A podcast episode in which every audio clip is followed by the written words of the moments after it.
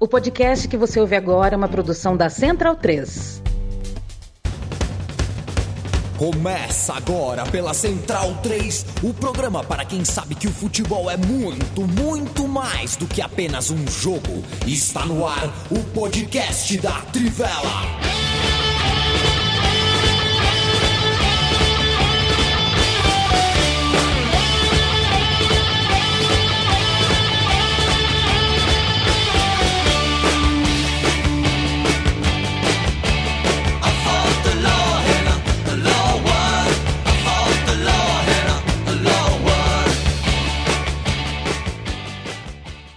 Senhoras e senhores, bem-vindas e bem-vindos ao podcast da Trivela. Hoje é noite de 22 de setembro de 2022. Uma data que começa e termina com dois patinhos na lagoa.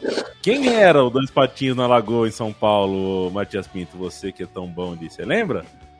22, 22. Quem que era o 22, 22? Era o Marco Cinta, não era? Isso, garoto. É, é o, é o vice é o vice da Soraya, não vou pronunciar o sobrenome. Que, é.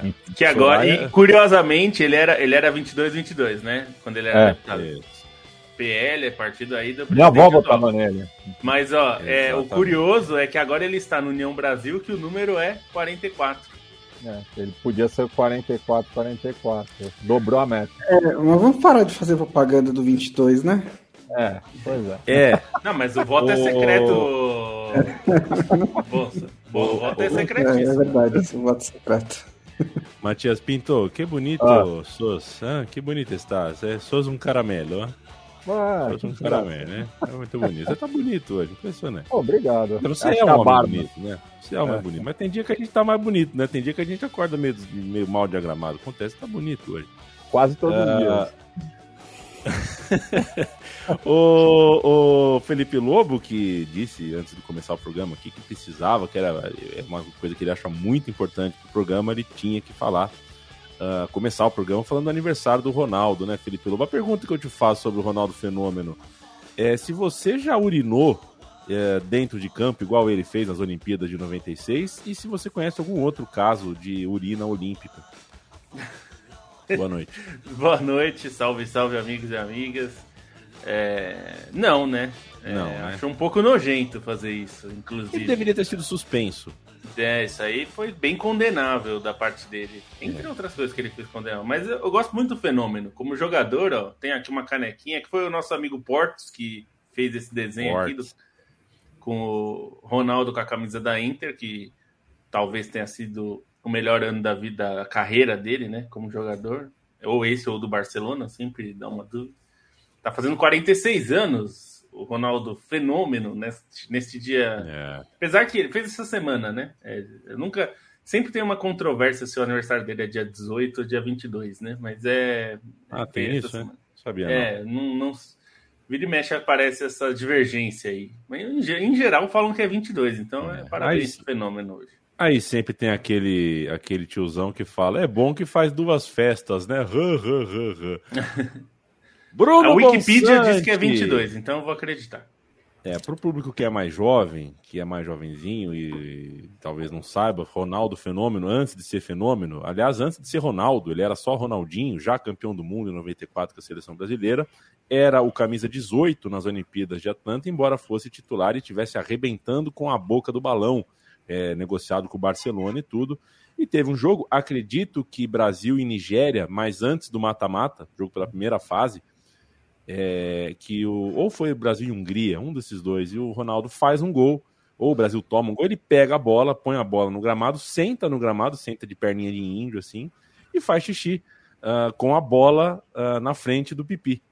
É uma cena dantesca, né? Uma cena o, dantesca. O, com narração do Galvão Bueno com narração do Galvão Bueno, é, que, é. enfim, já, já o Galvão Bueno que ainda estava uh, colhendo seus primeiros frutos de ter mudado a história da transmissão de jogos da seleção, né? Até 1994, narrador até que torcia para a seleção, mas não de maneira tão desvairada quanto o que Galvão Bueno inaugurou a partir do Tetra de 94. Bruno Bonsante, É, eu, te, eu, te, eu falei que eu ia te cobrar. É, eu não sabia você que ia ser. contar de maneira rápida e sedutora. sedutora vai ser, porque você tem o dom da oratória e a história é muito boa para ser ruim.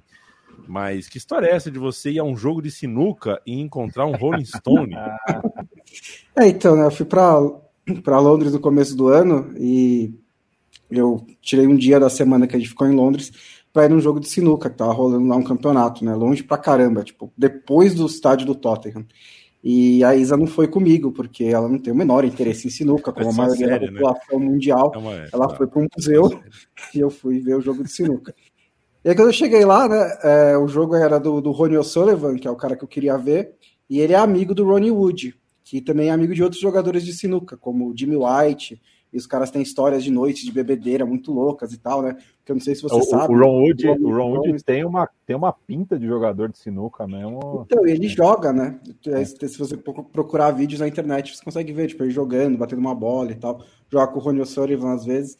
E aí eu tava lá, na, na, digamos, no lado sul da mesa, e aí eu olhei pro lado norte e tinha uns sofazinhos, assim, né? Uns, um, uma sessão VIP. Em uma delas tinha o Ronnie Wood sentado ali, um Rolling Stone, em em carne e osso, sentado ao lado de uma moça, muito mais jovem do que ele, e eu fiquei, tipo, muito impressionado, que eu falei, nossa, tem um Rolling Stone aqui. Aí eu pensei, bom, quando o jogo tiver no intervalo, né, vai fazer uma aglomeração ali, né, pra galera tentar tirar uma foto mais de perto e tal. Aí eu acho que eu vou colar lá e tentar tirar uma foto mais de pertinho. E aí, teve um intervalo, ninguém se mexeu, ninguém se importou com a presença de Ronnie Wood no salão de sinuca. Aí eu fiquei um pouquinho também intimidado e não cheguei perto, mas tirei uma foto de longe. Mas essa é a história de é, né? um Rolling Stone. Ah, mas você vai ter que contar a parte que, que gritar seu nome lá, que você foi anunciado para toda é a verdade, arena de bilhar. Mas, é, bom, sem querer me alongar muito, né? É, antes, do, antes do jogo começar, tinha uma mesa de sinuca no lado de fora que tinha uma fila para você tentar matar o máximo de boss possíveis em um minuto. Aí tava chegando minha vez e o jogo já ia começar. Aí eu meio que falei pro cara, então, velho, eu vim do Brasil, eu nunca vou ter essa chance de novo, posso pular a fila aí? Aí o cara falou: Sério, você veio do Brasil? Passa seu nome aí. Aí passaram, aí o cara pegou o nome e mandou para o apresentador, né, o cara, o tipo, cheerleader ali da torcida de sinuca. A torcida de sinuca tem um cheerleader, tá? Tipo, aquela empolgação é. que você vê não é, não é orgânica, tá? Ela, é, ah, ela não, é perfeito, incentivada.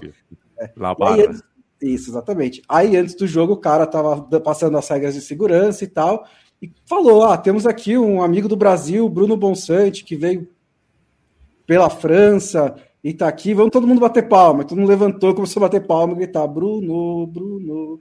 Eu falei, ah, obrigado, gente. Foi o auge da vida, né, Bruno Bonsante? A propósito, você já se alongou demais, mas quanto custa um ingresso para ver um jogo de sinuca? Foram 30, 40 libras. No lugar Meu Deus do, do céu. Quer dizer, é, é o, é o final de Libertadores, né? né? É. é. para eles não deve ser muito caro, de é. fato. É, o Leandro Star vai começar a pauta de hoje, mas antes eu vou mandar um abraço para Leonardo Ávila, que mandou a mensagem mais nonsense da história do podcast da Trivela aqui. Um abraço para você. Pedro Padovan, boa noite, trivelistas. Passando para mandar um abraço, valeu, vai ouvir depois. Boa janta, Pedro Padovan. Renato Negreiro está aqui, falou que o Jens Lehmann se escondeu atrás da placa de publicidade para se aliviar num jogo do Borussia Dortmund. Olha aí, tá vendo? Começam a pulular histórias de urina no futebol. Igor Putini, um abraço para você. Arthur Cristal, Bruno Verzinassi chama a gente de Maravicherry. Isso é meio, meio francês, né? Meio francês. Uh, Pedro Afonso, Daniel Palma, Giovanni Lima, toda a rapaziada aqui com a gente, Igor Putini, Gabriel Rodrigues, o Gladson paga um cafezinho aqui pra gente. Vai ter ex-atleta e artista por aqui na época da Copa? Interrogação. Sábado, o operário Pilarzinho disputa as quartas de final do Amador. Eu não estarei, Gladson. Infelizmente, eu tenho que levar a minha tia-avó na capoeira. Aí não vai ter como eu pular aí para o Paraná para assistir essa partida. Leandro Stein, muito boa noite para você.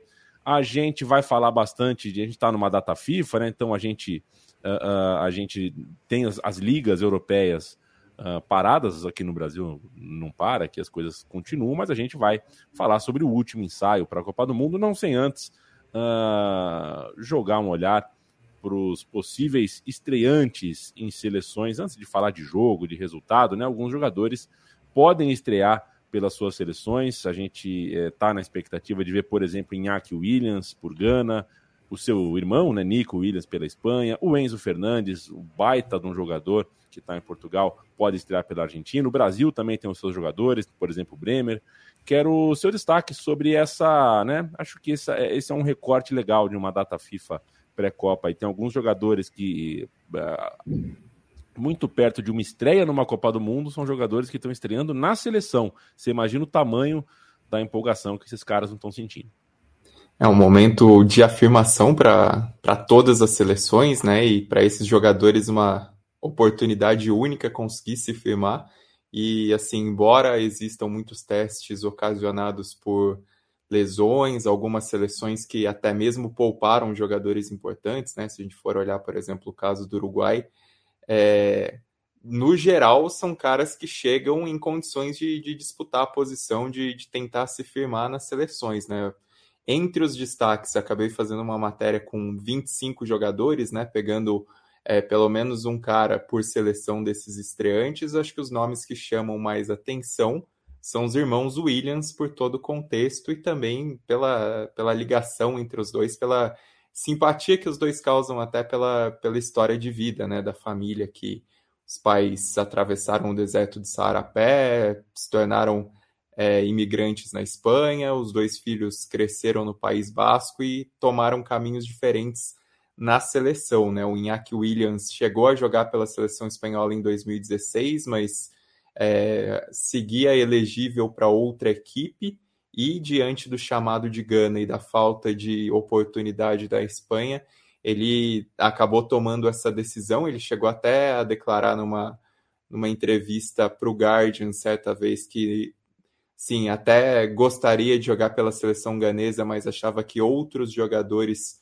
é, é, tinham essa prioridade, tinham um sentimento maior pelo time, ainda que ele carregasse grande carinho por Gana, mas nesse momento, às vésperas da Copa, ele acaba aceitando esse chamado e, e chega já com uma, um rótulo de protagonista que é interessante, né? Porque a seleção de Gana se classifica para a Copa até sob desconfianças, né? Não jogou bem ali as eliminatórias, é, fez uma Copa Africana de Nações muito ruim, mas pelos, pelos atalhos que existem aí nessa classificação, conseguiu é, voltar ao Mundial. É uma seleção que tem jogadores jovens muito bons, mas não é necessariamente uma gana tão forte como aquela do, do ciclo a partir da Copa de 2006 até 2014. E o Iñaki Williams chega já como jogador muito experiente, como um jogador com uma tarimba imensa num campeonato como o espanhol, com participação importante em competições europeias. É, até existe uma discussão se esses caras já vão chegar sentando na, na janelinha, mas sem dúvidas o Iñaki Williams se torna um jogador muito importante nesse contexto por esse peso dele dentro de uma seleção que tem muitos jogadores jovens bons, mas que precisam um pouco mais dessas lideranças e aí nessa data FIFA algumas seleções africanas aproveitaram essa questão de mudança de nacionalidade dos jogadores. Gana é uma das que mais aproveita, além do Iñaki Williams, tem outros jogadores né, na zaga ali, principalmente se destacando o Tariq Lampton do, do, do Brighton, o Salisu do Southampton. É, são adições que, que dão um pouco mais de bagagem à seleção ganesa. E no caso do Nick Williams, é, até o próprio Iñaki admite, né, que é o mais talentoso da família, que é um jogador muito habilidoso, vem de grandes meses pelo Atlético Bilbao e parece ser um candidato a, a, conseguir essa vaga na Copa do Mundo, né? Uma competição aberta numa seleção da Espanha que é, é muito homogênea, se a gente pode dizer assim. É, tem um elenco muito vasto, mas jogadores mais ou menos do mesmo nível ali, não tantos destacões como a Espanha já teve em outros momentos.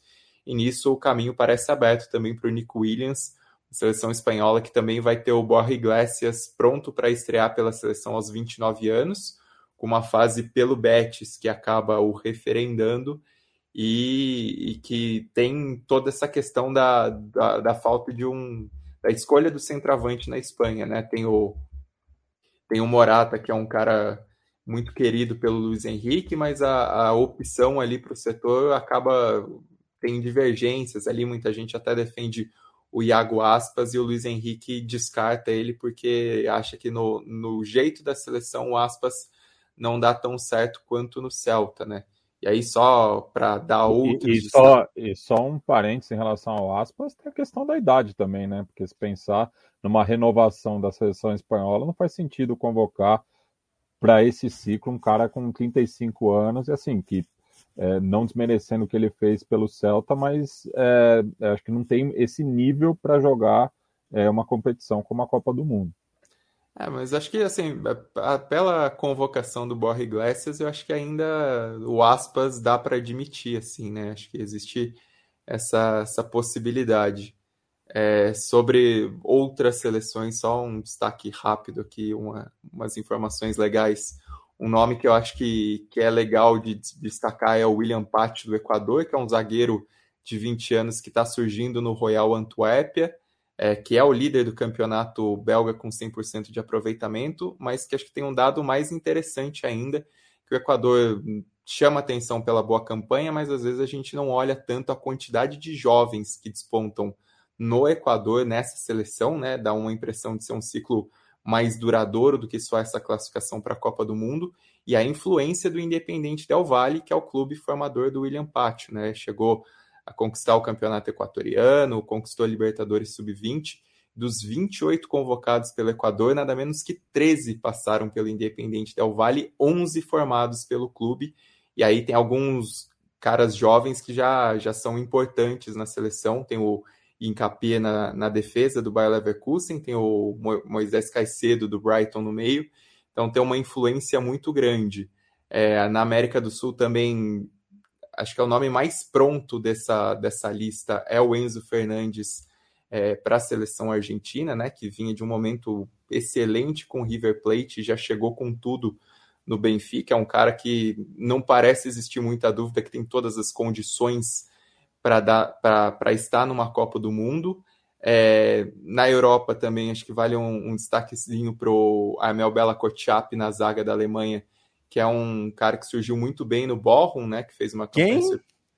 O Amel Bela Kochap. Ele fez uma campanha surpreendente com o Ballroom na temporada passada. Foi transferido para o Southampton nessa temporada e vem jogando bem no início da Premier League. E a seleção e, alemã. Só, e só uma outra questão também em relação ao, ao Enzo Fernandes, que também tem o Gonçalo Ramos, né? Que, é, que você vai falar mas mostra um bom momento do, do Benfica, né? Tanto domesticamente quanto é, na Champions League, né? É. O, é, o... é, o Gonçalo Ramos eu deixo para o complemento. Vou, o, é. Sobre o Bela Kotchap, acho que vale destacar também o nível da zaga da Alemanha, né? Que é mais um bom jogador no sistema, no miolo de zaga que, está assim, pelas opções, é um dos setores mais confiáveis do time, com o Rüdiger, com o Schlotterbeck, que está jogando muita bola e mesmo sendo um cara mais novo, vem atropelando. E outro nome também que, que eu gostaria só de dar um destaquezinho é para o Kenneth Taylor, que vem de um excelente início de temporada no meio-campo do Ajax. É, existe essa, essa brecha no meio-campo da Holanda em relação até o Inaldo, né, da lesão que não, não vai deixá-lo disputar para a Copa. O Kenneth Taylor foi o substituto do do Gravenberch depois da saída dele para o Bayern de Munique com o Gravenberch no banco, ele foi convocado e o Gravenberch não. Então, um jogador jovem que pode aparecer no meio-campo da Holanda, que entre os estreantes da Holanda nessa convocação do Van Gaal chamou atenção ele ter incluído quatro goleiros, né? E aí até uma discussão de poder levar quatro goleiros para a Copa para ter um pegador de pênaltis, que para mim me parece uma insanidade, mas não duvide-se de Van Gaal o vídeo que aconteceu em 2014. E aí, um dos estreantes da, da Holanda, que até foi titular no jogo de hoje pela Liga das Nações, foi o Renko Pasvil, goleiro de 39 anos, fazendo sua estreia pela seleção. Ele que tá que é o titular do Ajax, né? E o Ajax com, com esses goleiros veteranões aí segurando as pontas, principalmente nos últimos tempos, né? Já teve o Stecklenburg voltando a jogar e até disputando a Eurocopa, e agora o Pasver ganha essa oportunidade aí às vésperas da Copa do Mundo terceiro Bom. goleiro já serve para isso, né? Não precisa do quarto. Eu é acho que é o, o, terceiro goleiro e o microfone na, nas costas da seleção da Espanha são as duas notícias. uh, esqui, aquelas notícias que fecham o telejornal, né, Bruno É, bom, é dessa lista que eu quero destacar também o, o Badiachile, né, que é o zagueiro do Mônaco, porque se você for pensar na concorrência da defesa da, da França, é um negócio bem absurdo, né, porque a, a França convocou para essa data FIFA o Badiachile, que é um garoto do Mônaco que tem essa chance de estrear, é o Pamecano, o Koundé e o Salibá, que é outro garoto também que foi contratado pelo Arsenal, foi emprestado para o Olympique de Marseille, e agora está finalmente ganhando chance, além do Pavar, que é um cara mais conhecido, mas ainda tem só 26 anos, é, e que joga também nas laterais, mas de, que deixou, deixou, deixou de fora, né? Nomes como o Lucas Hernandes, que, é, que, joga no Bayern de Munique, o Konaté, que joga no Liverpool, o Kimpembe, que joga no PSG, e todos esses muito, muito jovens, né? Sem falar em outros nomes de um pouquinho me, me, menos, assim, de menos estatura, mas que também são bons zagueiros, como o Zuma, que está no West Ham, é, e outros garotos, como o Nianzu, que acabou de ir para o Sevilha, o Mukiele, que acabou de ir para o PSG, que estão bem no começo da carreira. Né? Então, assim, são muitos, muitos jogadores, muitos zagueiros defensores jovens e talentosos que a França tem, nem todos eles vão virar grandes zagueiros, mas são jogadores de muito potencial.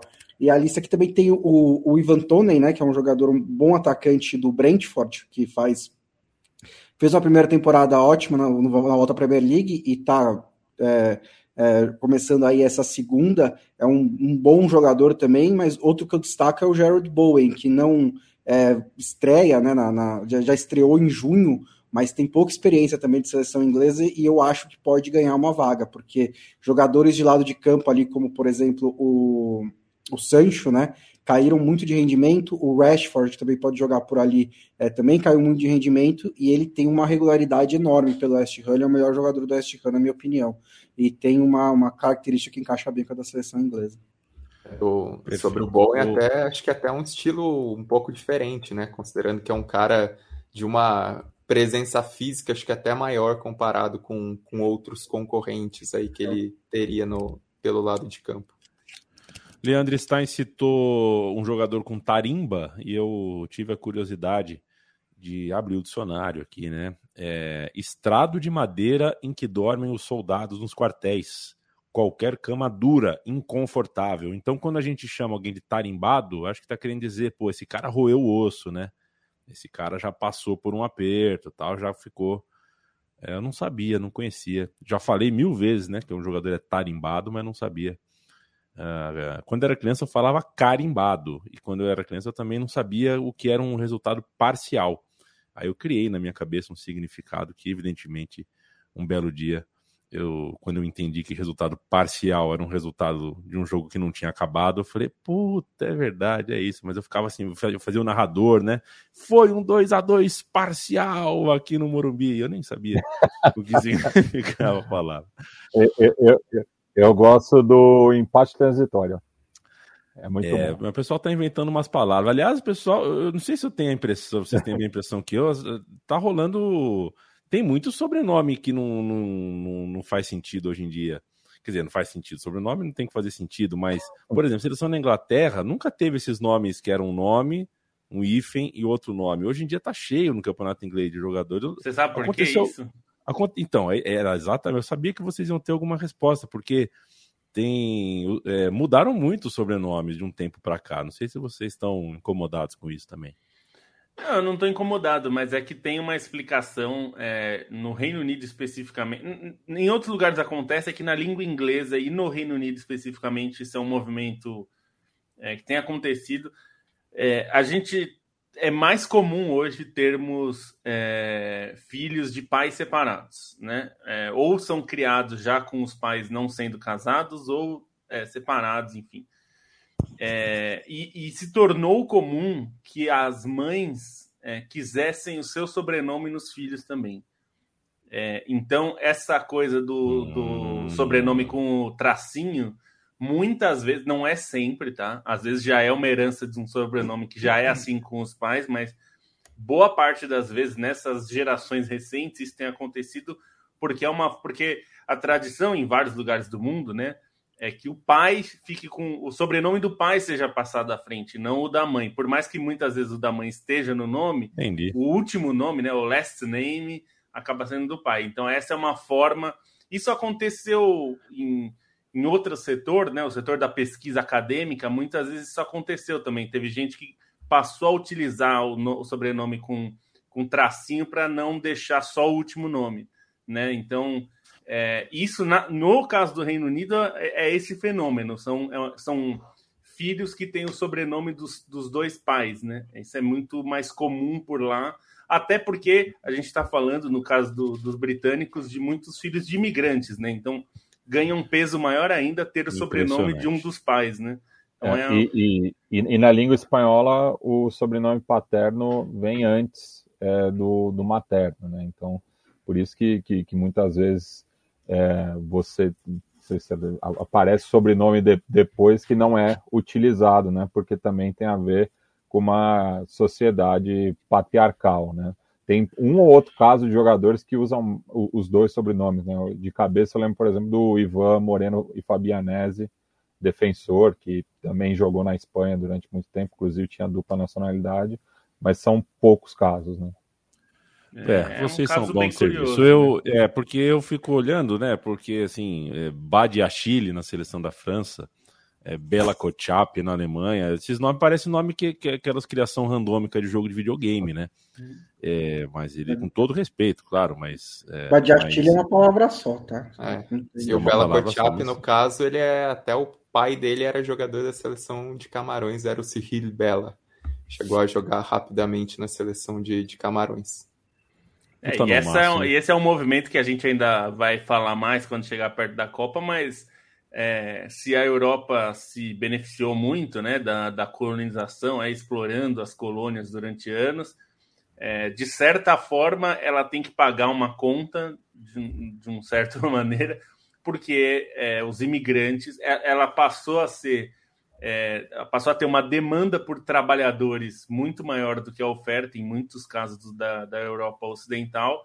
E quem está preenchendo já, já algumas décadas são os imigrantes, e muitas vezes imigrantes, em grande parte das vezes, de ex-colônias. Né? Então, é, essa mistura da. Se em 98 né, a discussão da seleção francesa era esses estrangeiros e tal, isso era uma coisa que até a gente estava falando outro dia. Hoje, na, é, eu não peguei atualizada com essa convocação, mas na convocação de junho, por exemplo, não tinha nenhum francês, não tinha nenhum jogador da seleção francesa nascido fora da França, que era uma coisa que se dizia, né? Não, esses jogadores.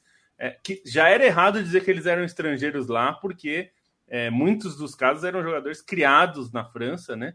Mas que, que é, tinham nascido fora. Como é o caso do, do, do Sterling na Inglaterra, né? Em 98, Mas... nascidos fora da França, eu só lembro do Dessali e do Carembê. E mesmo assim, o Carembê. Né? Vieira ah, o Vieira também, é.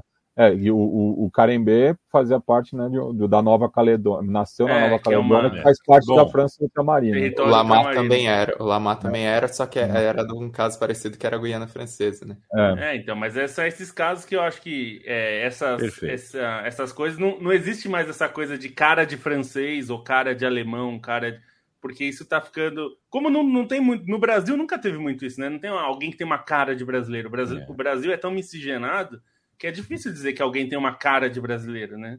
O brasileiro é, tem muitas um, caras. E um, um abraço para aquela modelo croata que postou no seu Instagram falando que a, a, a imigração na Itália tinha chegado a uma situação limite, onde já se viu africanos uh, fazendo compras numa cidade turística lá. Era o Magic Johnson e o Samuel L. Jackson.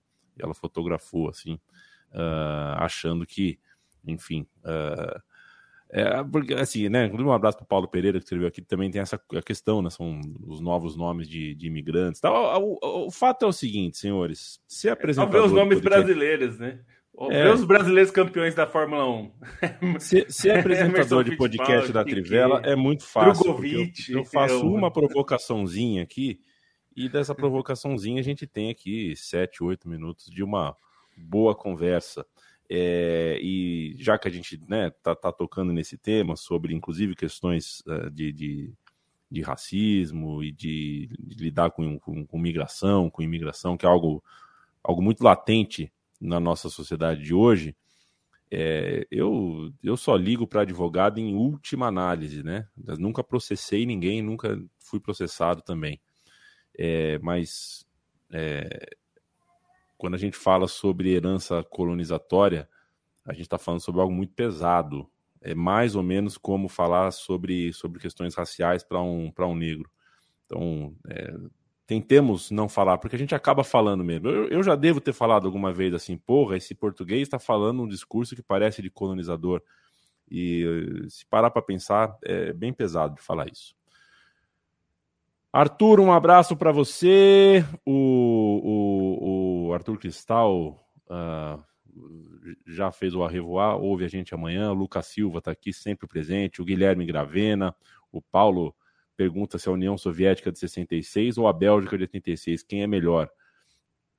Bom, uh, não faço ideia, Paulo. Para mim, a Bélgica de 86, vai, porque pelo menos lembro de alguma coisa tem o déficit sobre a Rússia de 66, a União Soviética no caso, mas não vou jogar isso para o time aqui, porque senão a gente vai terminar meia-noite e meia conhecendo a capacidade uh, desse meu time aqui da Trivela. A gente vai longe falando sobre a União Soviética de meia-meia. E é hora de falar de KTO, KTO.com, faça a sua inscrição, coloque o cupom Trivela, você ganha 20% de free bet quando entra lá e põe o cupom nosso, o cupom da Trivela, sem contar que o robozinho da KTO fica sabendo que você chegou por nós, e aí é bom para todo mundo. É, na KTO você tem ótimas cotações, milhares de partidas de vários esportes. Você tem a malandrinha, que é uma modalidade só da KTO uh, de aposta. Você tem suporte em português 24 horas por dia à sua disposição, sempre que der algum tipo de problema, dúvida e questão. Toda quinta-feira, Bruno Bonsante e Felipe Lobo trazem três dicas cada um para você. Destas seis dicas, provavelmente vai ganhar três, quatro, vai perder uma ou duas, faz parte do jogo, mas no fim das contas, termina o domingo, quando começa o Fantástico. Certamente, se você seguir as dicas do Lobo e do Bonsa, você vai ganhar uma moedinha para começar bem a segunda-feira com uma coxinha na cantina da esquina da sua rua. Felipe Lobo começa. É, vamos lá, então. Uh, peguei três jogos da Liga das Nações, que é o que está rolando aí. E temos, começando com Tchequia e Portugal. É, que pessoal sempre bom lembrar, né? República Tcheca chama-se Tchequia, oficialmente, inclusive. E joga com Portugal. Vitória de Portugal está pagando 1,80, que é uma boa cotação, apesar do jogo ser em Praga. Portugal tem um bom time. A Tcheca também tem um bom time, mas Portugal é melhor. Escócia e Irlanda. Esse jogo aqui é, é, um, é, é, uma grande oportunidade em várias frentes, mas eu vou pegar uma bem óbvia: empate. Escócia e Irlanda é um jogo com cara de empate, talvez em 0 a 0 Então, empate está pagando 3,20. É uma cotação excelente por empate esse joguinho. E outro jogo que tem uma cara de empate assim é Inglaterra e Alemanha vão se enfrentar é, já no começo da semana que vem, é, na segunda-feira, e aí vão jogar. Empate está pagando 3,40 para Inglaterra e Alemanha, que é um. É, a gente sabe bem que vai chegando perto da Copa, os times tiram um pouquinho o pé, assim, não jogam aquele para valer, para valer, assim, é um, né? E é um teste, então é aquele empatezinho maroto, tá pagando muito bem, eu iria nessa.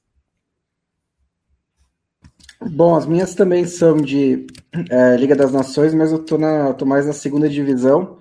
É, vai ter Eslovênia e Noruega. É, a Noruega está na frente, três pontos da Sérvia. É, e vai ter o um confronto direto em casa contra a Sérvia na última rodada. É, a Eslovênia é o pior time do grupo. Eu não sei se vocês notaram, o Manchester City tem um atacante norueguês bem alto, assim, bem altão, forte. Tá fazendo gol todo o jogo. E o gol do Haaland isso, jogou do Haaland nesse jogo contra a Eslovênia, tá pagando dois. E acho que é uma boa oportunidade de ganhar um pouquinho de dinheiro com o Cometa Haaland.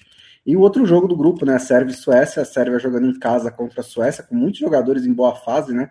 Se for observar aí o futebol europeu, né? O, o Mitrovic, principalmente, está jogando muito bem, mas tem outros também.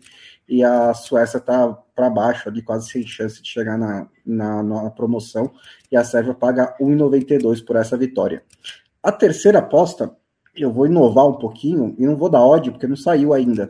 Mas vai ter Holanda e Bélgica no domingo e a Bélgica precisa golear a Holanda fora de casa para ganhar, para conseguir a classificação. Né? As chances são muito pequenas, mas a Bélgica tem que tentar porque não tem nada para perder. Então acho que a Bélgica vai partir com tudo para cima da Holanda. Vai ser um jogo bem aberto e eu não sei com qual cotação vai abrir quando abrir, mas fique de olho para pegar o pegar gols nesse jogo, né? que tiver ali na linha, acima de 2,5, acima de 2,75, vale a pena pegar nesse jogo assim que as cotações abrirem.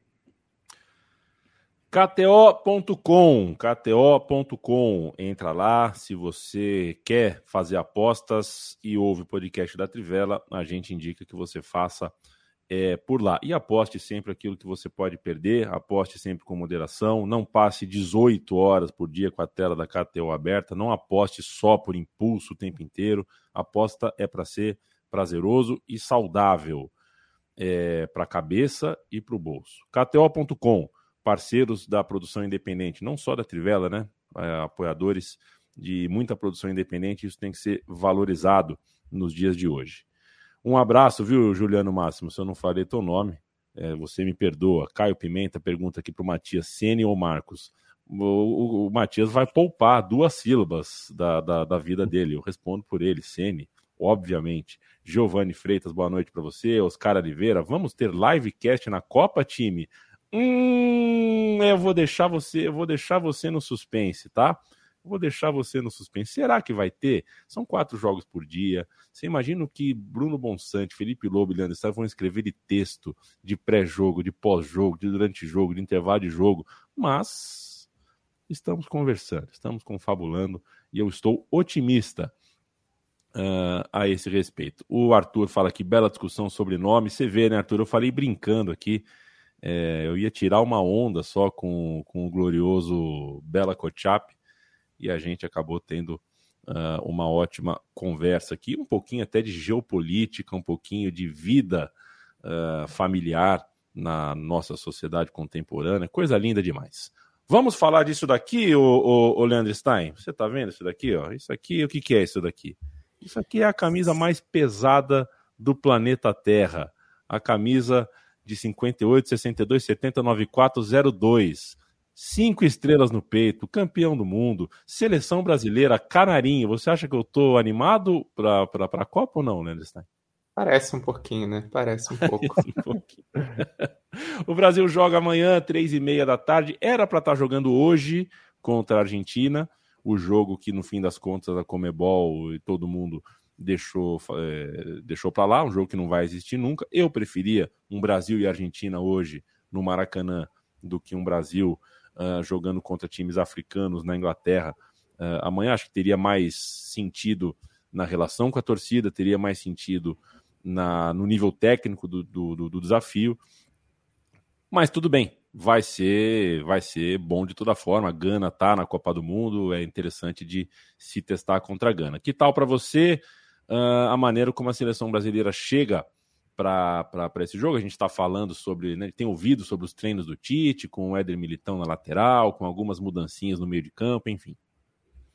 Bom, é uma data FIFA que, se na convocação em si o Tite não trouxe grandes novidades, né? Os, os possíveis estreantes aí são dois zagueiros, o Bremer e o Ibanes, com convocações justificadas pela enfim, pelo que eles apresentam no, no futebol italiano, mas não necessariamente numa posição tão desprovida de jogadores, acho que o interesse fica mesmo para os ajustes táticos que podem acontecer e pelas experimentações que se prometem nesses dois jogos contra a Gana e Tunísia. Né? A Gana e Tunísia, por aquilo que vinham fazendo nos últimos tempos, das cinco seleções africanas classificadas para a Copa do Mundo, são as duas mais fracas, as duas mais frágeis, mas vão ser jogos importantes, principalmente para testar contra outras escolas, né? Algo que, que os treinadores sempre ressaltam para testar contra outros estilos de jogo, outras escolas de futebol, principalmente para fazer essas experimentações necessárias dentro de circunstâncias de jogo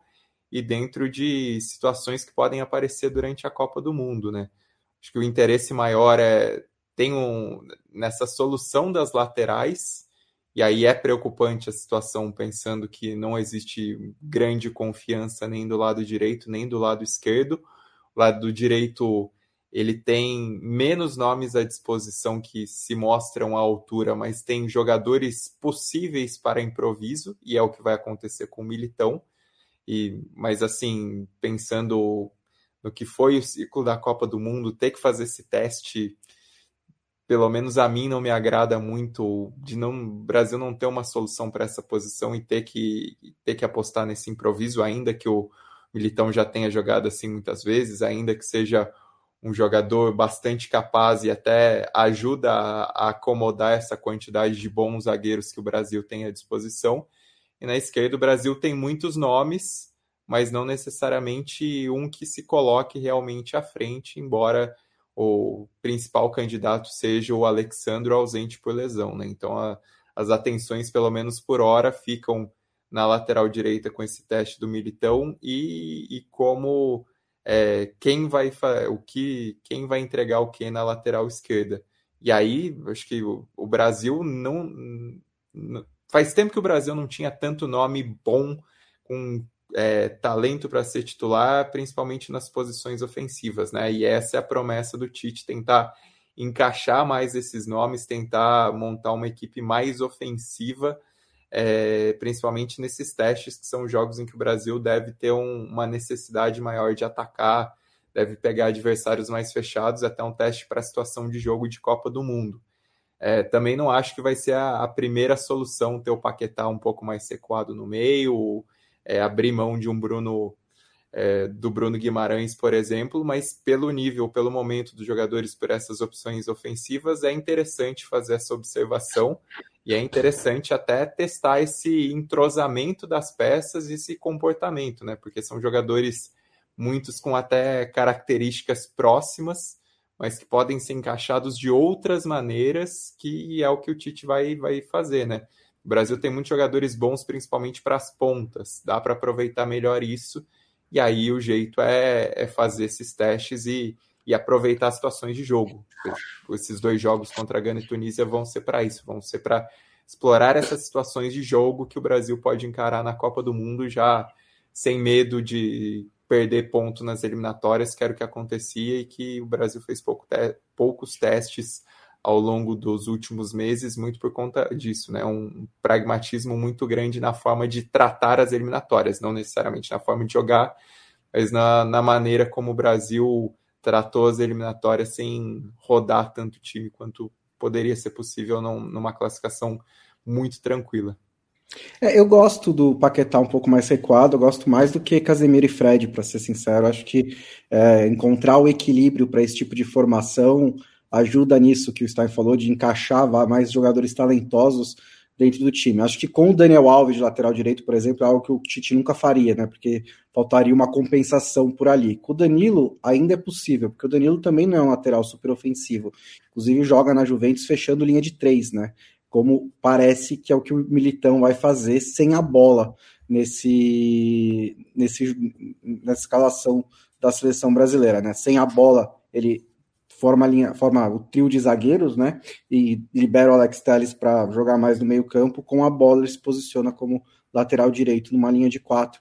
É, acho que é, parece que é essa a ideia do Tite, mas acho que para é, também concordo que é um pouco em cima da hora para fazer esse teste com o Militão, mas eu, eu talvez, talvez eu te esperasse talvez o desenvolvimento de alguns jogadores mais jovens da posição, talvez esperasse que o Daniel Alves ainda segurasse a bronca, né? E nada disso aconteceu e agora ele tem que buscar uma alternativa um pouco em cima da hora. Eu não, sim, eu não, ficaria é, super preocupado se o Brasil entrasse na Copa do Mundo com o Militão como lateral direito. Eu acho que dá, é, mas é, de fato um pouco em cima da hora, mas é, um, é gritante, né? E assim não é de hoje, né? Faz muito, muito tempo a ausência de laterais direitos, né? Mesmo na Copa de 2018, assim, é um ótimo jogador o Fagner, mas é um jogador que nunca teve esse nível de Premier League, nível de Champions League, ele teve um bom nível do futebol brasileiro, um ótimo nível do futebol brasileiro, mas nunca chegou além disso e foi um dos laterais da Copa.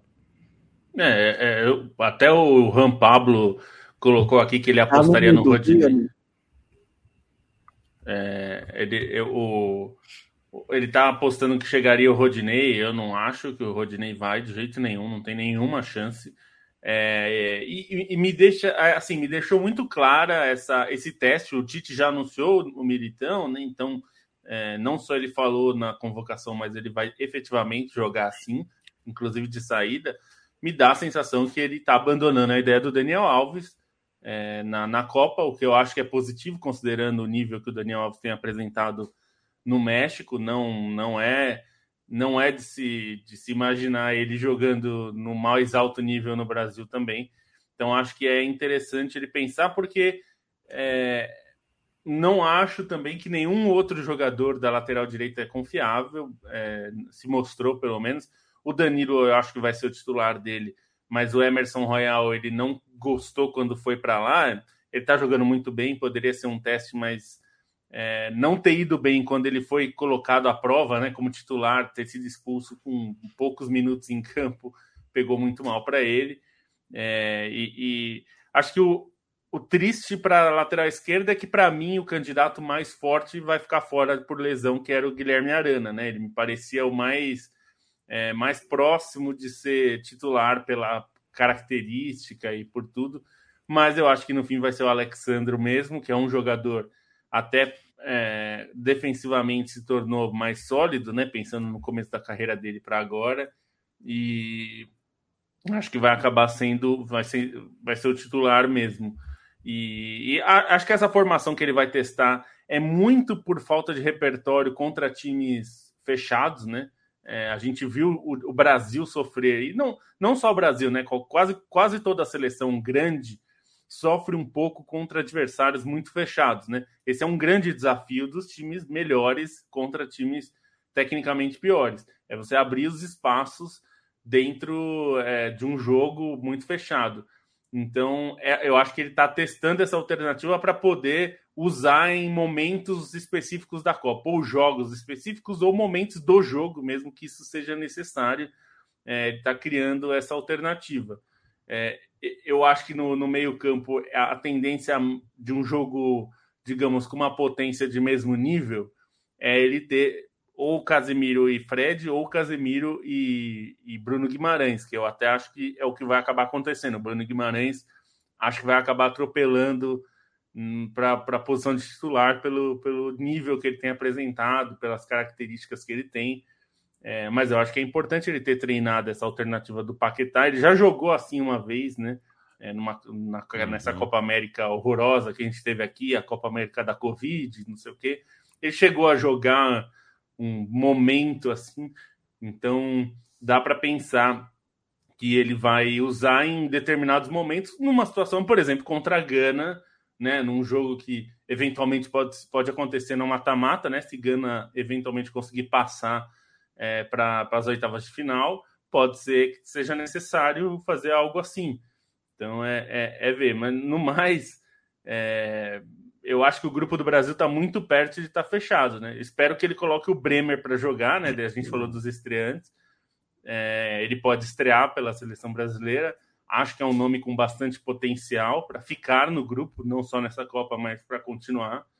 É, mas não sei se ele vai ter chance, né? O Tite nem sempre põe os caras para jogar, né? Quando convoca. Então, difícil saber, né? Mas ele está numa briga brava aí, né? Com o Lucas Veríssimo, é. com o Gabriel Magalhães com outros jogadores aí para ser esse, esse, quarto nome na lista de zagueiros, né? Tem uma coisa bem interessante que o Tite falou, embora não seja propriamente uma novidade, né? Mas é a coletiva que ele deu ontem, que feliz que ele falou de maneira enfática que é, ok, o Brasil e os times sul-americanos não estão enfrentando os times europeus. A gente sabe que é esse o cenário, né? Por causa da Nations League, os europeus não estão disponíveis. É, tudo bem, a seleção brasileira não está enfrentando times europeus, mas os meus jogadores enfrentam times europeus o ano inteiro, porque jogam lá. Então ele deu uma relativizada eh, que eu acho interessante. Como time, a seleção brasileira de fato está com esse déficit de enfrentar um time, um time, por exemplo, uma Bélgica, uma Suécia. É, mas a rapaziada tá jogando contra o europeu o ano inteiro aí, então não é, é um tão problema é tão déficit assim. É, é um problema, mas é um problema insolúvel também, né? Porque você não pode obrigar os europeus a jogarem com você, né? Eles não querem, eles quiseram se organizar dentro da Liga das Nações e fazer jogos que, assim, até é, eu fui muito cético da Liga das Nações, mas tornou um pouquinho mais interessante mesmo do que se fosse amistoso nessa é. situação. Assim, não é o melhor campeonato de todos os tempos, nem é o mais disputado, mas é melhor que amistoso. Se eles tomaram essa decisão, tem o que a gente pode fazer, né? Matias Pinto, saindo do cenário de seleção brasileira, vindo para o cenário uh, nacional, queria começar que a gente está uh, já com 50, 49 minutos de programa e a gente tem que passar o olho aqui pelo nosso continente. A gente não teve uh, campeonato pela Europa, tem campeonato aqui no Brasil rolando normalmente e o Cruzeiro está de volta para a primeira divisão. Foram três temporadas uh, jogando a Série B. Em algum momento parecia mais fácil o Cruzeiro cair para C do que subir para A. Em algum momento, de alguns momentos desses três anos. Em algum momento parecia que a situação econômica do Cruzeiro era uh, impossível de ser solucionada. E aí você tem uma coisa muito surpreendente, né? Foi muito surpreendente que o Ronaldo se tornasse a face desse Cruzeiro novo, desse Cruzeiro SAF.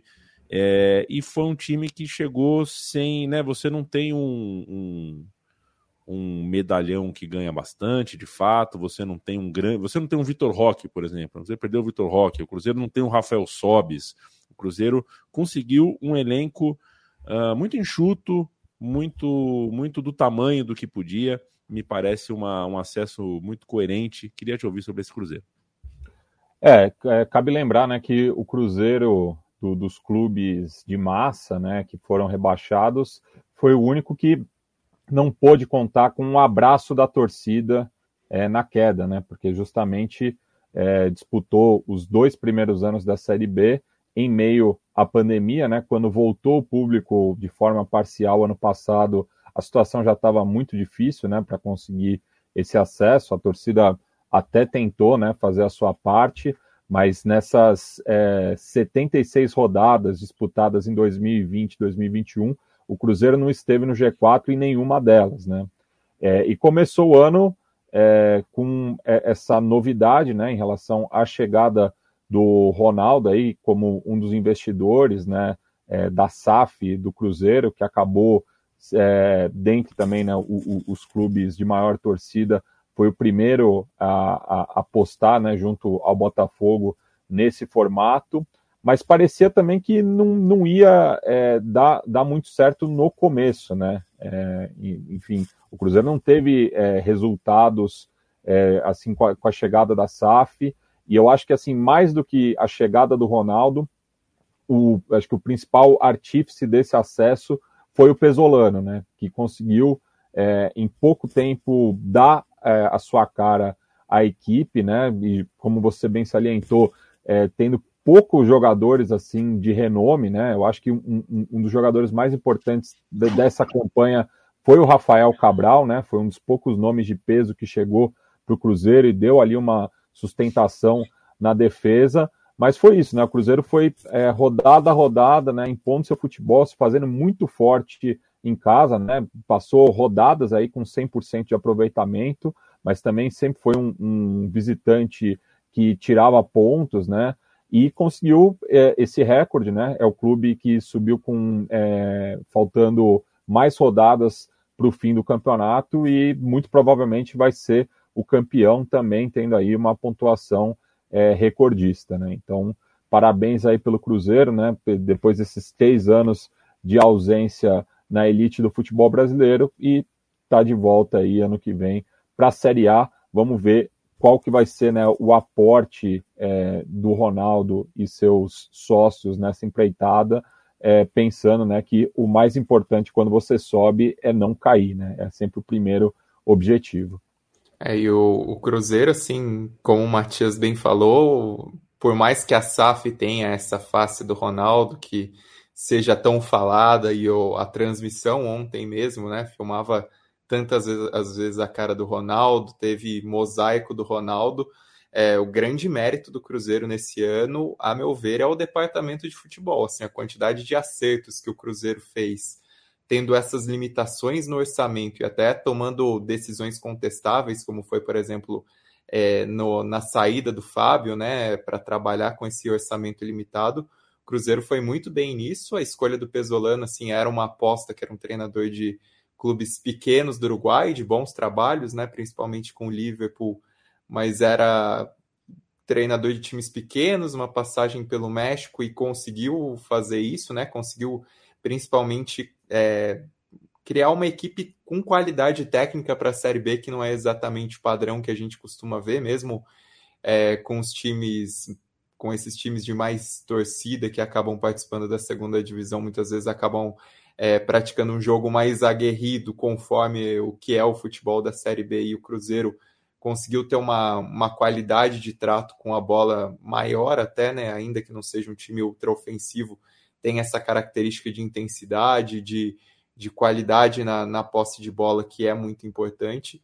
E, e, nas, mesmo nas apostas das contratações, né? Jogadores sem espaço na Série A que vingaram, jovens que vingaram, jogadores de times de Série B que deram certo também, além do Rafael Cabral, outro nome que, que vem do, da reserva do, do Reading, né? Outro nome que precisa ser citado é o Edu do Brusque e, e um, um, departamento de futebol que fez diferente do que foram os dois últimos anos, né? Porque cabe lembrar que nesse drama do Cruzeiro aí dessas duas temporadas em que flertou com o rebaixamento para a Série C, a solução em 2020 foi buscar o Felipão, a solução em 2021 foi buscar o Luxemburgo.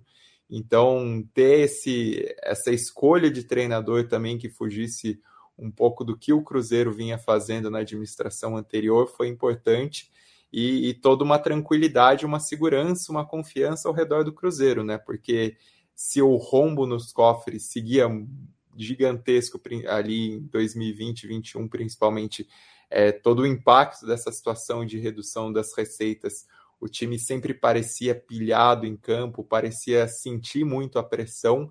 É, esse acerto do departamento do futebol que o Cruzeiro fez e também de ter essa mudança de rumos, essa renegociação de dívidas, é, esses salários pagos em dias e pagos em dia partir da mudança de, de gestão com a SAF também deu uma tranquilidade, tranquilidade essa também por um trabalho, por uma linha de trabalho que foi o que fez o, o Pesolano muito bem ao longo desse ano e que, que é uma uma certeza para o Cruzeiro no, nos próximos meses, né? Assim, acho que entra muito nisso que o Mate falou de saber como o Cruzeiro vai montar esse elenco, né? Dentro das limitações de dívidas que ainda existem, de uma gestão que precisa, é, enfim, contornar o, o rombo que existe no Cruzeiro, mas com um treinador que já se mostrou mais do que capaz para conduzir esse trabalho por tudo que fez na Série B e por toda a tranquilidade, né? Um Cruzeiro que contou os dias até chegar a esse acesso e, e, consumou de uma maneira tão contundente, com o Mineirão lotado, com 3 a 0 no Vasco, que seria um dos virtuais concorrentes ao acesso, mas o Cruzeiro sobra né, nessa campanha. Quero mandar um abraço para o Kaique Lima. Meninos, acho que Bahia e Grêmio têm seus acessos encaminhados? Tem também. E o Vasco, que tem que fazer para afastar a zica? Não é zica, né? O Vasco quis passar um terço do campeonato sem técnico, né? É, sem técnico, com um, um técnico provisório e aí traz uma aposta que sai cinco rodadas depois. Aí complicou. O time do Londrina é bom, cara. Time do Londrina que ficou a dois minutos de cair para a Série C ano passado, escapou da Série C por dois minutos, um gol faltando dois minutos para acabar o jogo. E é, tem um time bom. O time do Londrina é bom. Então vai ser luta. Giovanni e Freitas... o, o Adilson Batista assistiu muito a Série B esse ano, né? É, é, é. tá bom. é, Adilson Batista que é, é, um dos referentes da história recente do Cruzeiro, que está de volta à Série A. É, embora não tenha nunca conseguido um outro trabalho como aquele de 2008 pelo Cruzeiro, é, tá aí, tá fazendo um bom trabalho pelo Londrina. Giovanni Freitas, um abraço. Fala... 2009, né? Que ele chegou 2009, na né? Libertadores. Né?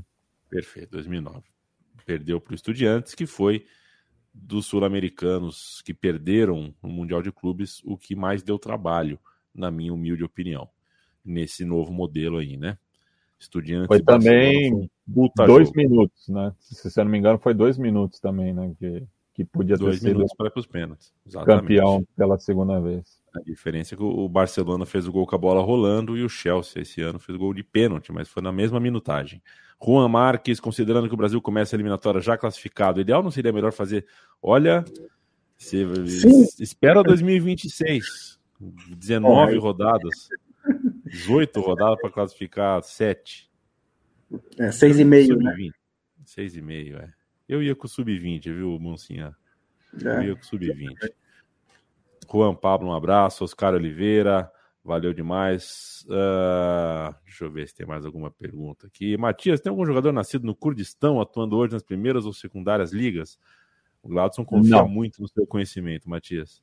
Não, Teve, o, é... o, o, jogador de origem curda, né, que acho que foi mais destacado, foi o Denis Nak, é, que chegou a jogar no São Paulo, inclusive, né, quase foi para o Nottingham Forest, é, mas ele acabou, inclusive, passando né, por problemas políticos, né, ele sofreu um atentado, teve é, umas trocas de carta com o, o Ozil, né, por conta né, do, do do apoio do, do, do jogador também é, alemão, né, o Denis Nack, nascido na Alemanha também, é, com o Recep Erdogan, é, e ele acabou abandonando a carreira precocemente em 2018, estava jogando numa liga é, doméstica turca, né, uma liga menor, mas acho que foi o jogador curdo, assim, de origem curda, né, que chegou mais longe, né? Chegou a disputar a, a Bundesliga.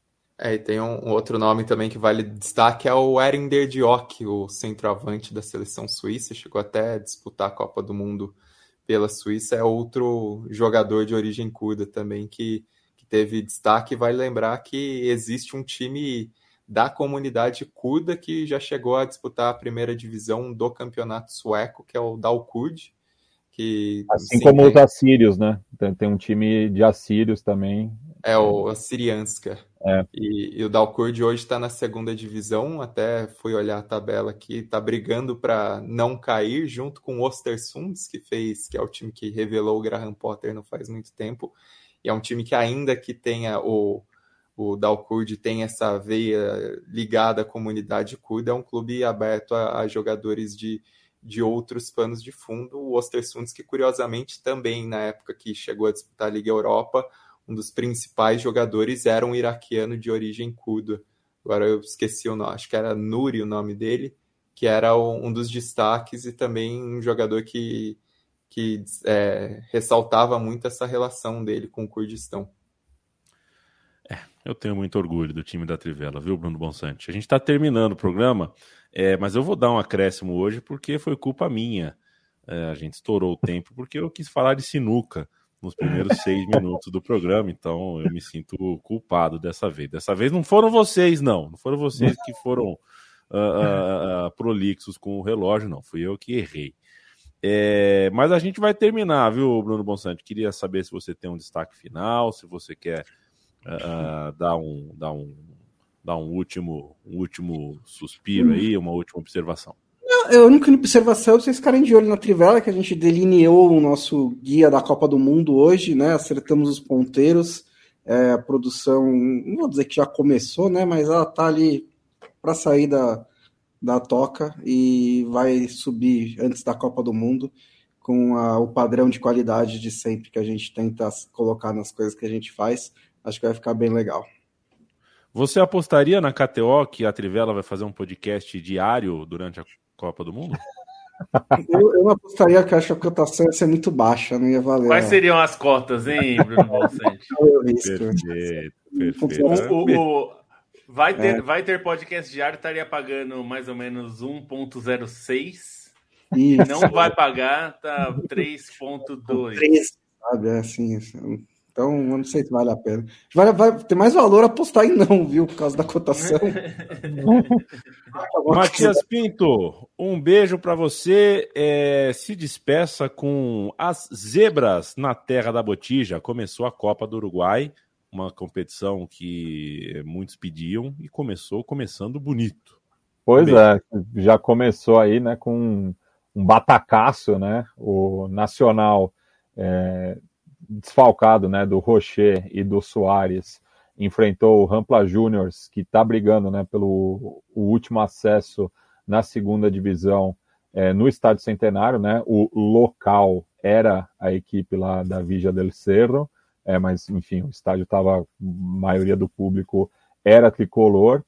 É, e estamos falando né, da, da, da, fase de oitavas de final, É, já foram outras três fases anteriores, né, no qual as equipes do interior não foram muito longe, né, porque o futebol uruguaio ele é dividido entre a, a UF, né, que é a Associação Uruguaia de Futebol, né, que é, é a seleção uruguaia, e a organização de, de futebol do interior, né, que daí tem até um próprio campeonato com as seleções departamentais, tem uma estrutura é, própria, né, que acaba vivendo é, à sombra da UF e o, as equipes do interior só passaram a disputar o campeonato uruguaio, né, só se tornou um campeonato uruguaio de fato no final dos anos 90, mas são muitos poucos clubes que decidem dar esse passo, né, justamente pelo abismo que tem, já que é, os torneios da OFF são semiprofissionais, a maioria dos jogadores tem outra ocupação, enfim, é um campeonato com menos recursos, então clamava-se né, por ter um, um, campeonato de fato nacional, é, mas enfim, as equipes do interior não conseguiram ir muito longe, mas teve agora essa zebra né, do Rampa Juniors eliminando o Nacional, que faz uma campanha muito boa na primeira divisão, né, é, é muito favorito para a conquista de mais um título, é, ainda mais contando com o reforço do Soares, mas com um time bastante mexido. Ontem acabou perdendo de 3 a 0 no estádio centenário e se despediu é, da competição. Né? Então o Rampla eliminou né, um dos grandes do país e ainda sonha né, com o acesso para voltar à elite do futebol uruguaio. Beijo, Felipe Lobo. Quem quer apoiar a Central 3 e a Trivela faz o quê? Vai lá em apoia.se barra Trivela para apoiar a Trivela, apoia.se barra Central 3, você apoia a Central 3. Se você puder, apoie os dois, mas se você puder apoiar só um, ficaremos muito felizes também. Você estará contribuindo para, como diz o pessoal do Medo e Delírio, para manter essa bagunça aqui. E também você pode comprar produtos da Trivela e estará ajudando a Trivela também lá em trivela.com.br barra loja ou cap, caphead.com.br, cap de chapéu, né? caphead.com.br barra trivela. Tem várias camisetas, agasalhos, canecas, quadros e uma série de coisas legais. Ainda não temos os posters da Copa como tem o, o, Stein ali no, no cenário dele, que são maravilhosos os, os pôsteres da Copa, mas é porque esses a gente não pode vender, né? Mas é, tem bastante coisa legal para você é, decorar os seus ambientes, aí sua casa, seu escritório, enfim, onde você quiser. E também ajuda a gente manter, né? A gente quer chegar. Nosso objetivo é sempre de quatro em quatro anos, a mim. Então, nosso objetivo quando a gente assumiu a Trivela era chegar em 22, né? Porque a gente assumiu em 17, já, a gente sabia que pelo menos até 18 a gente imaginava que conseguiria, então era chegar em 22. Nós estamos chegando. Então agora nosso objetivo vai ser chegar em 2026, continuarmos existindo até lá. E quem contribui com a Trivela e com a Central 3 ajuda nisso.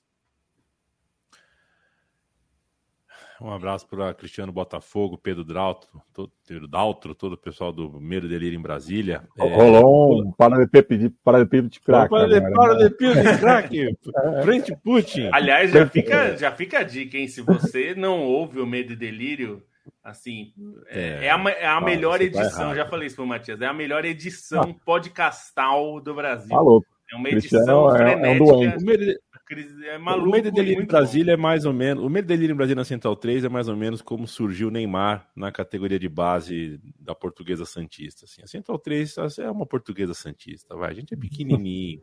A gente é pequenininho, mas aparece edição... um craque de vez em quando. Não, e a né? edição dos caras é o Neymar pedalando, assim, é um negócio é. maluco mesmo. Polarização, Felipe Lobo? Não responde.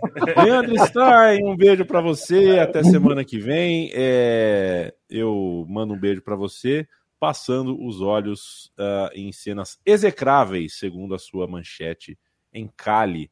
É, vamos fechar com essa notícia aí para gente, a gente preencher toda a pauta aqui hoje.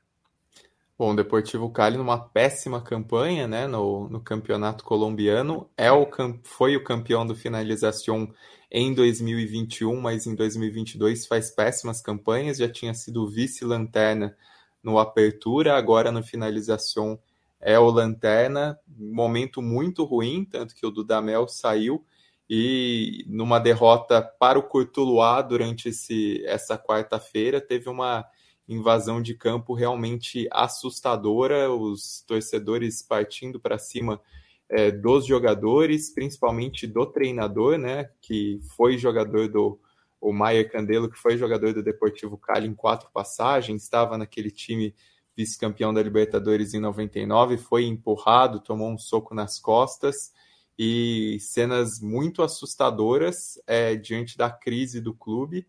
É, ainda que o time venha de duas péssimas campanhas por, por conta do promédio no campeonato colombiano, é, não tem necessariamente o, o, risco de cair tão, tão já, né? Está numa posição intermediária nessa tabela acumulada nos últimos três anos, mas é uma cena assim de, de falta de controle mesmo, de falta de segurança que demanda ações mais contundentes das autoridades na Colômbia, não só para aumentar a proteção, mas também para punir os responsáveis, né? Esses, esses vândalos que acabaram entrando em campo. E só para não ser essa notícia ruim a última, só um destaquezinho, uma pincelada de Liga das Nações, que teve o acesso do Cazaquistão, que é uma das grandes surpresas da terceira divisão para a segunda divisão. Tudo bem que pegou um grupo mais fácil ali, onde a Eslováquia era a principal concorrente, mas além do acesso do Cazaquistão, o time já garante, independentemente do que fizer nas eliminatórias da Euro,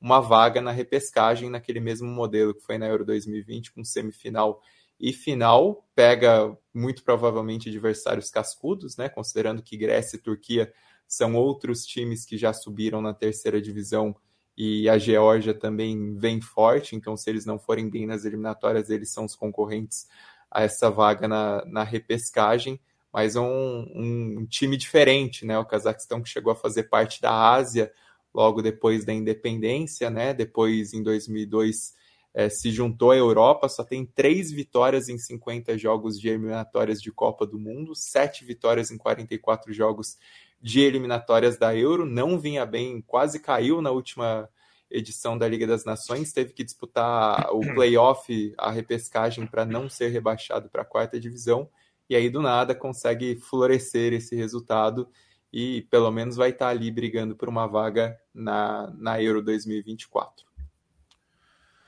Valeu, gente. É sempre um prazer estar com vocês. Toda segunda, toda quinta, um episódio novo. Uh, ouçam Edinardo. Descubram onde vocês vão votar. Né? É importante saber em qual escola você vai votar. No, é... no colégio. Se, é, se alguém no... votar em São José, pode até me chamar, assim. No caso, um candidato a governador, eu conheço os bairros de São José dos Campos. uh, tentem ser felizes, tentem ser gentis com as pessoas e ouçam podcasts, indiquem para os amigos aqueles que você gosta. E vamos que vamos. Segunda-feira a gente volta para mais um Conversê. Aqui é sempre um prazer estar com o podcast da Trivela ativo já há não sei quantos anos. Se cada vez que eu pensasse em vocês sumisse um pedacinho de mim, Epa, cadê eu? Um beijo.